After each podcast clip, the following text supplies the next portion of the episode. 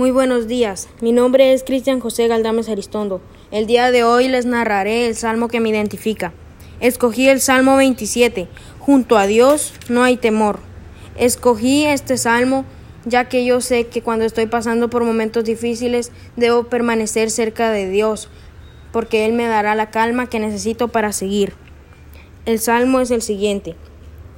El Señor es mi luz y mi salvación. ¿A quién he de temer? Amparo de mi vida es el Señor. ¿Ante quién temblaré? Cuando los malvados se lanzan contra mí para comer mi carne, ellos, mis enemigos y contrarios, tropiezan y perecen. Si me sitia un ejército contrario, mi corazón no teme. Si una guerra estalla contra mí, aún tendré confianza.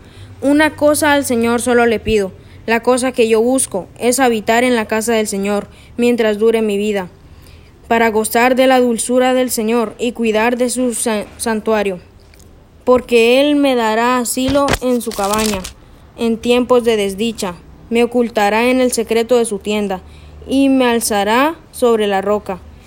Y ahora mi cabeza se levanta sobre mis enemigos que me cercan, jubiloso en su carpa ofrecerá sacrificios con aclamaciones. Quiero cantar, tocar para el Señor. Señor, oye la voz con que a ti clamo.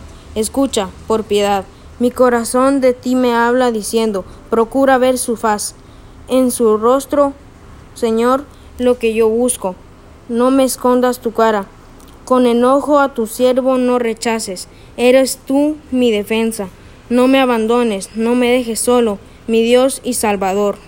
Si me abandonarán mi padre y mi madre, me acogería el Señor. Enséñame, Señor, tus caminos, y guíame por el sendero llano. Líbrame del afán de mis contrarios, pues contra mí se levantan falsos testigos que lanzan amenazas.